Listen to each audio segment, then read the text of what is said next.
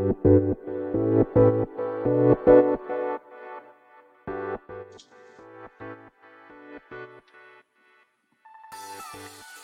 い、始まりました。本を読んでは独り言ラジオ。私、変な髪型をしたポンコツ薬剤師こと町田和俊でございます。はい、というわけでですね、今日も読んだんだか読んでいないんだか、積んだんだか積んでいないんだか、といった本たちの中からですね、一冊紹介して、ゆるーりと語っていきたいと思います。はい。えー今週はですね、絵本ウィークといういうね、えーことで、まあ、その3日目ですね。まあ、今週はと言いましたけど、中途半端に確か、ま2日前から始めているので、はい。週始めからね、やれよって話なんですけど、まあ、はい。思いつきで始めた企画ですので、そこら辺はご容赦いただきたいんですけども、はい。ということでですね、えー本日紹介する本は、私のクマさんにという絵本でございます。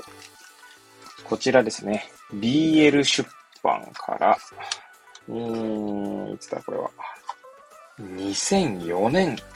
9月10日ですね、第一釣り発行となっております。はい。えーデニス、デニス・ハシュレイさんが、えーまあ、文、えーそしてジム・ラマルシュさんが、ええーそして今江義友さんが翻訳となっております。えーこちらですね、えー釜石市立図書館で、えー借りた本でございます。はい。まあ、毎度ですね、え申し上げている通りですね、私は図書館でですね、まあ、絵本、もしくは本を借りるときは、大体、まあ、タイトルと、まあ、想定ですね。まあ、こちら完全にタイトルですね。まあ、なんせ本棚に、こう、並べられて、まあ、図書館のね、本棚に並べてられておりますので、まあ、タイトルだけで、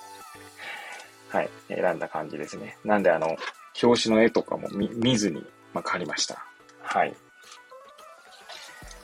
で、えまあ、この本の、まあ、紹介というところですけれども、まあ、ざっくりとですね、まあ、あらすじを、えー、申し上げていきたいと思いますが、まあ、ある日ですね、まあ、クマさんですね、若いクマがですね、まあ、あの森の中で、まあ、森の中だと思うんですけど、えー小さな紙切れをですね、一枚、まあ見つけたんですね。まあ、もちろんクマさんはですね、それが紙であることも、まあ、そこに何かですね、なんだろう、書いてあることもですね、まあ、読めないわけなんですけども、なぜかですね、その若いクマさんは、その紙切れにですね、興味を注がれてですね、まあ、ずっとその紙切れを大切に取っていたんですね。はい。で、そんなまた、えーそこからですね、まあ、月日が経って、まあ、ある日ですね、まあ、林の中でですね、えーある女性がですね、えー木の下で本を読んでいるのを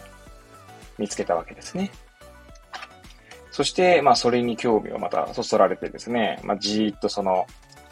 女の人がですね、女性がまあ、本を読んでいるのをまあ眺めていて、で、まあ、その女性がですね、一回こう、一回ですが、また別の日ですかね。はい。いつものとこ、そのいつものその、木の下の、手、あの、椅子の上にいなかったんですが、まあ、本は、なんだろう、置きっぱなしでしたので、まあ、その本にですね、また、熊さんは興味そそられるわけですね。で、また別の日にですね、そのまた女性がですね、いつもの椅子に腰をかけて、えー本を読んでいたわけです。そして、そこでですね、まあ女性はですね、熊さんに、まあ、声をかけるわけですね。はい。で、熊さんをですね、そばに寄せた、寄せたというか、まあ、そばに来てもらってですね、その女性は、まあ絵本、絵本、まあ、まるでこう、子供に絵本を読み聞かせるように、まあ、本を読んだわけなんですね。で、まあ、それをずっと熊さんも聞いていると。でそんな毎日をずっと、まあ、続けてですね。まあ、でもある日ですね、女性は、まあなんていうの、多分これおそらくなんですけど、まあバケーションかなんかなんですかね。ちょっと別荘みたいなところだと思うんですよ、おそらく。で、まああの、多分その、そこからまた、本宅というんでしょうか。まあこれはあくまで想像で、そういうふうには、あの、記述は一切ないんですけど、はい。えー、まあ帰る日が近づいてくるんですが、で、まあ、それが近づく中ですね、まあ、熊さんはですね、えー、その冒頭、一番最初に、拾い上げた紙切れをですね、えー、その、む、あの、女性の人に、まあ、お渡し、お渡しするっていうか、まあ、見てもらうことにしたわけです。で、そこにはですね、えー、まあ、なんて言うんでしょうね。あの、父親から、あの、父親からなんだろうな。まあ、あの、手紙だったんですね、それはね。はい。でその手紙を読んでもらうと。はい。で、えー、まあ、そして先ほど申し上げました通りですね、まあ、そこの別、まあ、おそらく別荘であるところからですね、まあ、女性が、まあ、いなくなってしまうわけなんですけれども、そこにはですね、メッセージが書かれているわけですね。まあ、それがまあ、このタイトルである私の熊さんにというところなんですけど、はい。で、まあ、そこからですね、まあ、女性はまあ、その熊さんに本をたくさん残しておいてくれるんですけど、まあ、女性がいなくなってからですね、熊さんは、まあ、自分の、まあ、なんだ、えー、っと、まあ、寝床にですね、本をたくさん持って、その本の、本が敷き詰められた中でですね、まあ、寝ていたわけなんですけれども、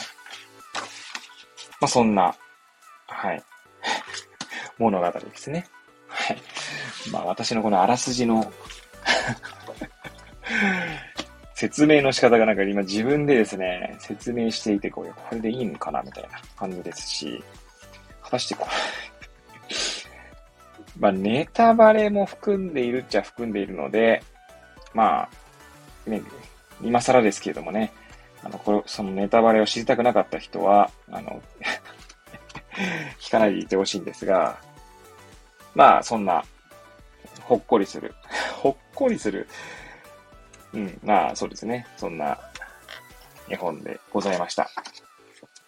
いやー、これですね、私は、まあ、なんていうんですかね、ありきたりなんですけど、これを読んでですね、まあ、贈与だったりとか、あの、そんなメッセージも感じましたし、まあ、単純にですね まあ、釜石に住んでいるってところもあるんですけど、まあ、最近熊がね、多いんですよね。熊が出てくるんですよ。まあ、そういうのを聞くとですね、ちょっとこう、まあ、絵本でね、こう、ファンタジーなのは100も承知なんですけど、なんかついついこう、いやー、こんな、大丈夫かしらみたいな。これ襲われないのかしらとかね、つい現実に戻って突っ込んでしまったりもするんですが、はい。これまたね、いいんですよね。何がいいかっていうとですね、まあ実はその、なんだ、まあ女性が、最後ですね、まあ女性がその、ね、熊さんに、まあ、本を残しといてくれるわけなんですが、私の熊さんにっていうメッセージとね、ともにですね。なんで熊さんは、まあ、寝床にこう、本を持って帰ったって話はね、えー、先ほども語らせていただき、語らせて、まあ読ませていただきましたけれども、まあ、そこでですね、寝ていると、熊さんの頭の中にですね、熊は自分の、まあこれ読み、読んだ方がいいのかな？はい。えー、まあ、その熊さんが、えー、女性から、まあ、預かったですかね。預かった本たちの中で眠っていると、ね、眠っていて、まあ、その夜のことなんですけどもね。じゃあ、そこからちょっと読ませていただきたいと思います。その夜、あの不思議な印でいっぱいの白いページのような月の昇る頃、熊は女の人が残しておいてくれた本にうずもれる格好で横たわっていた。それからようやく眠りについた。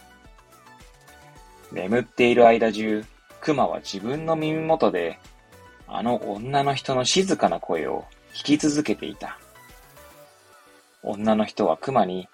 素敵な冒険や魔法や愛の物語を読み続けてくれていた。その冬の間中、ずっとずーっと春になって女の人がまた戻ってきてくれるまで、熊は本のページの間に鼻を突っ込み、爪で本の表紙に触ってさえいれば、女の人はちゃんとそこにいてくれて、熊に本を読み続けてくれているのだった。はい。